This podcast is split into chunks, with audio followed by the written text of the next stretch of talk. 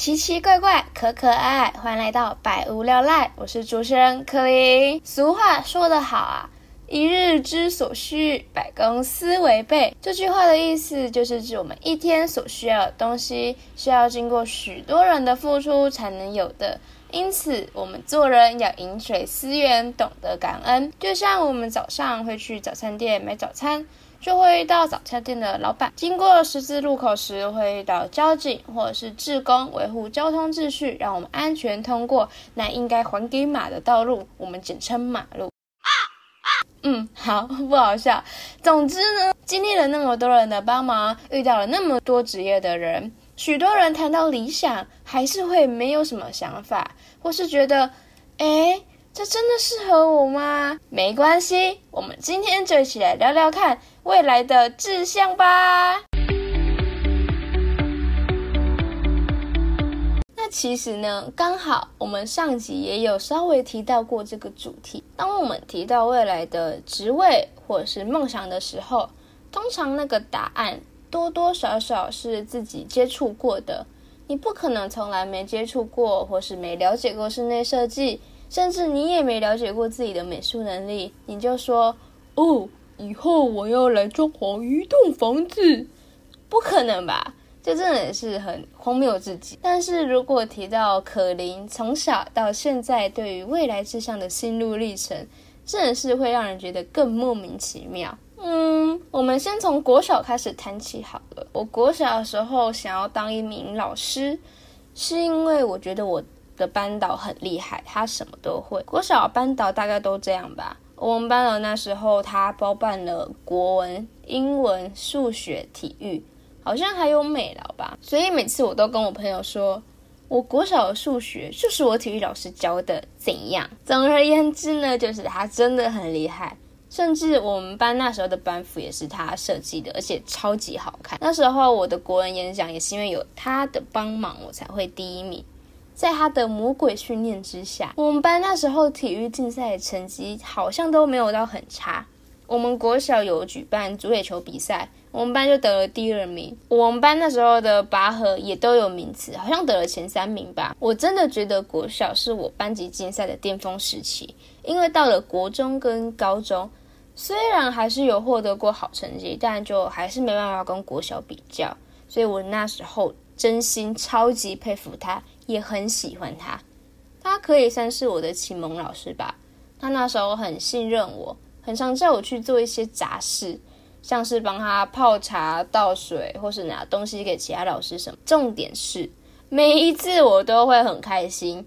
我觉得我根本是天生打工命。我还记得那时候我的职位是服务股长。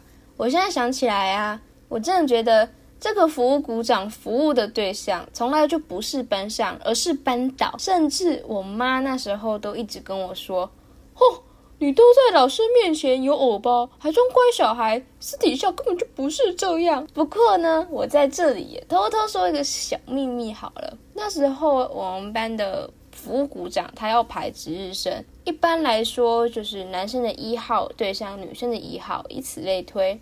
但有时候可能因为有人请假，所以顺序会被打乱。因为要有人替补，然后或是轮流嘛，这样。久而久之呢，大家其实也不会太在意说那个顺序到底是怎样。反正只要每个人都有轮到就好啦。于是呢，我就会利用我的职务之便，故意把我喜欢的男生跟我排在一起。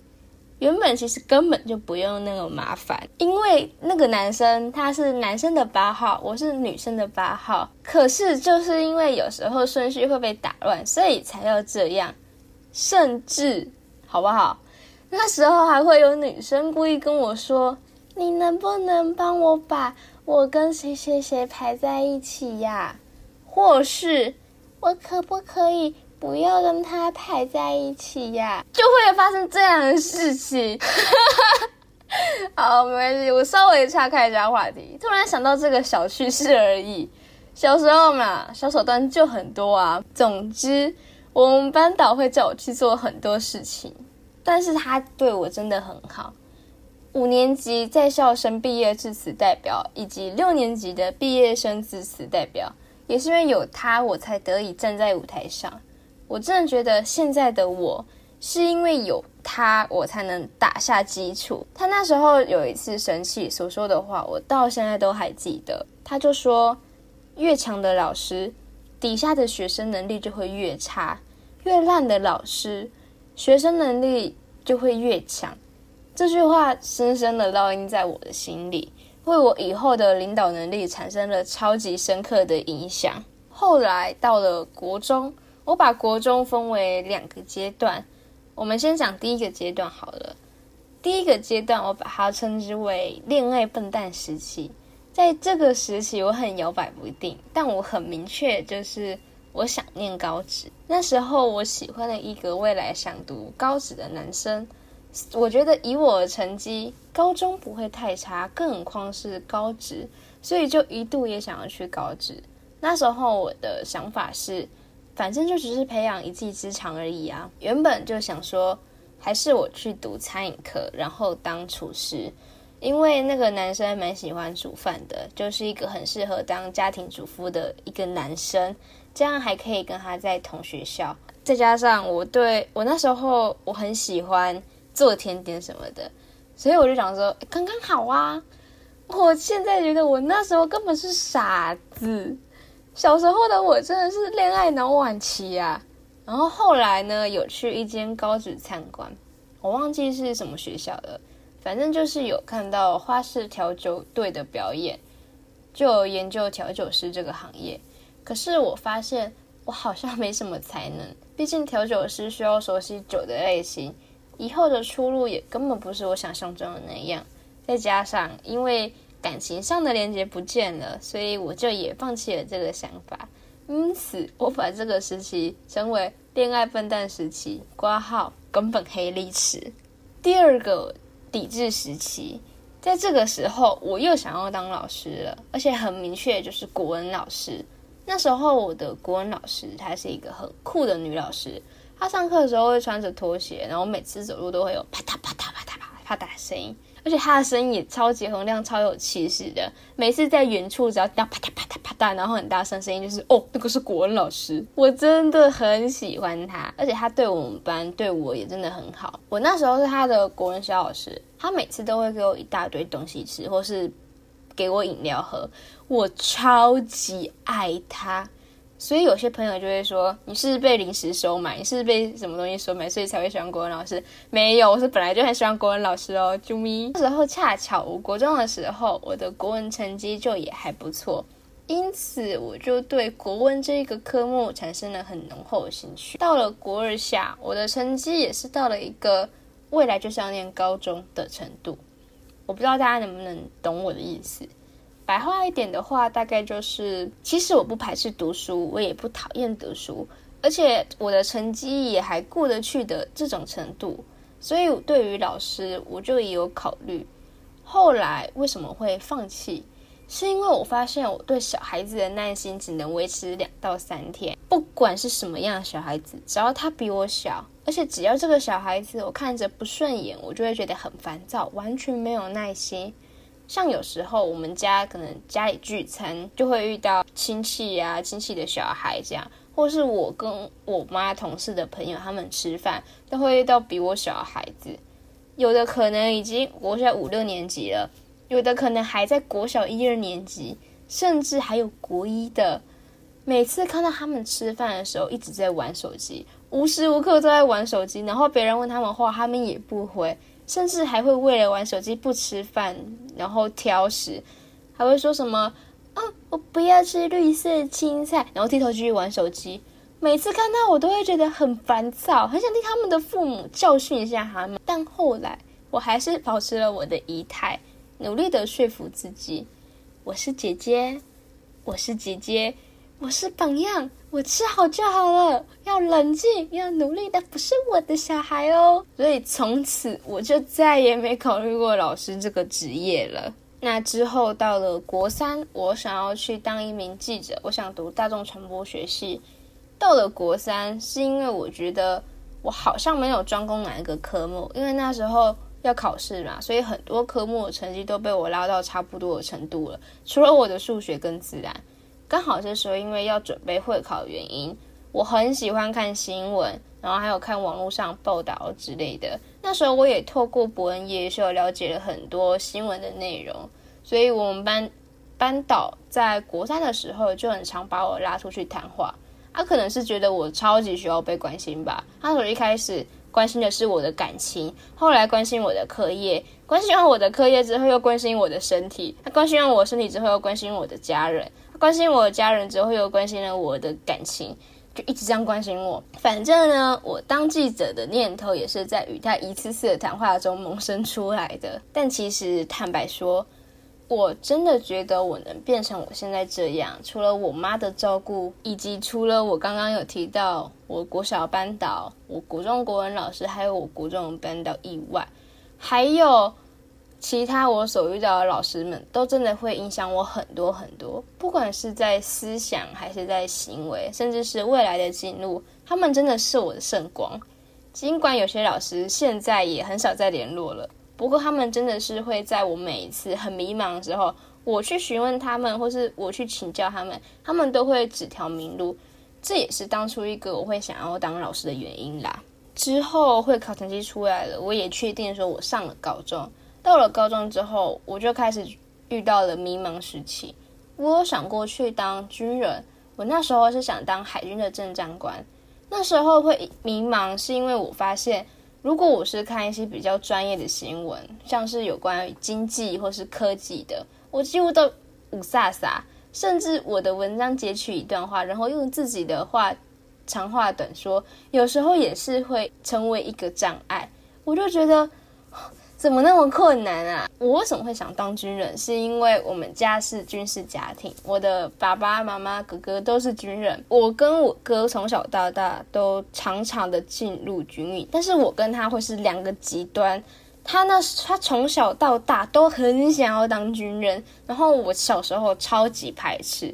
具体原因是什么？其实我也忘记了。但是我到了高中，其实就没那么排斥了，可能是觉得。我毕竟就还是要去找一个工作吧，没有到很排斥了。可是我妈有时候要带我去看什么舰艇啊、军舰参观的活动的时候，我都会觉得很无奈，是不会到很抗拒，可是就会变得，唉，怎么又要去？上次不是看过了吗？我妈也会时不时就问说，哎，你要不要去参观什么什么什么舰，或是要不要去参加什么什么这种活动？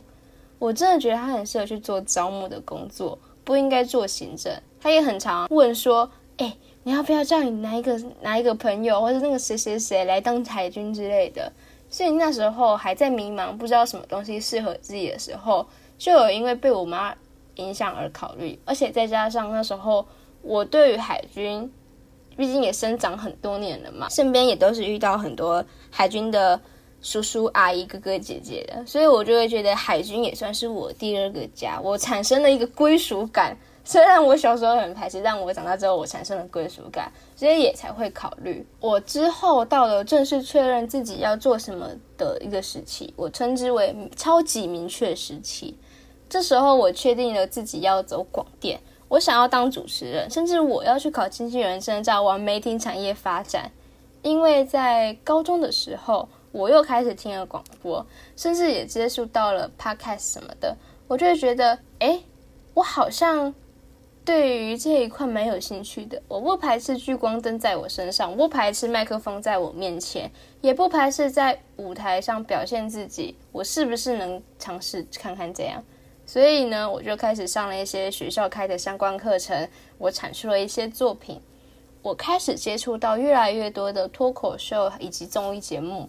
还有网络上自媒体的影片也越看越多，看完之后，我就会觉得，如果以后我也能在媒体产业这一块闯出我自己的一片天的话，我是不是也能够踏上属于自己的舞台？我是不是能够接近我心目中的理想？我因此我就决定要慢慢的开始往这个方向前进了，甚至我有了更明确的方向，是我就是要读大众传播广电方面的科系。当然，我知道媒体产业这一块，坦白说，能从事的事情很多，竞争也一定都超大。光是一个节目，甚至一部电影，就能分为好几个职位了。我就觉得，嗯，这刚好就很适合我对于喜欢的事情或者喜欢的东西，什么都去尝试，什么都去学的特质。我现在也是啊。后来我妈的一个朋友，就是有一个姐姐，她就跟我说，不要再进军中了。你的妈妈跟哥哥已经是军人了，你们家已经不需要再有一个军人了。你现在有想要的事情就去做，你不要担心你做不做得到，或是担心你们家能不能负担得起。如果你顾虑那么多，因此进来当军人，你会很辜负你自己，甚至是妈妈跟哥哥一直以来替你打下的基础。现在你们家已经不需要再像之前一样做什么事情都要想很多了，而且难得你们家有一个没那么想当军人、想从事其他职位的人，这难道不是一件好事吗？你现在唯一要背负的事情是你自己的理想。这段话我知道，在一些人听起来可能会很像是情绪勒索。不过我听完这些话之后，还有他自己的故事，我就很想哭，也很坚定我一直以来我所坚持的事情，直到现在。总之呢，最后我的梦想历程到这里就结束了。听起来超级荒谬，对吧？但谁又能确定自己在什么时候喜欢什么、擅长什么以及热爱什么呢？我觉得这很正常。虽然很多人会说我的梦想很跳痛，但这就是我啊。而且事实上，坦白说，我自己觉得身为一个社会组并没有不好，只是以现在比较以科技业为重的台湾社会，我们社会组的处境会相对比较不利。毕竟我们不知道未来的科技还会去取代什么、代替什么，因此是我在这里要给一个身为社会组的各位一个建议，就是我们一定要比别人更确立我们自己的目标。所以，就算我的目标一直在改变，但我还是有方向可以前进啊。可林最后想告诉大家的是：如果你还在彷徨，那么现在就是行动的时候了。不要停止追求你自己的梦想。当你不知道要追求什么的人，恭喜你，你什么都可以去尝试。有明确目标的人，也恭喜你，就去做吧。每一步都是实现目标的关键。无论你的梦想是什么，请记住，它是可以实现的。坚持下去，你就会取得成功。有一首歌，我不知道大家有没有听过，是 Katy Perry 的《Fireworks》。这首歌就提到：“If you only knew what the future holds, after a hurricane comes a rainbow, maybe a reason why all the doors are closed, so you can open one that leads you to the perfect road。”意思就是，假如你还不明白未来究竟象征的是什么。那就等暴风骤雨过境之后，天边就会出现一道彩虹。也许这就是老天的启示，他先为你关上了所有的门，却唯独了保留那扇窗，好让你能够踏上亮眼灿烂似锦的前程。最后感谢你们的收听，希望这集能给你们一些启发或者是想法。如果大家喜欢我们的节目的话，欢迎按个赞、留个言以及分个享。好奇以后的题材的话，也随时追踪我们的频道哦。大家好，我是可琳，我们下次再见，拜拜。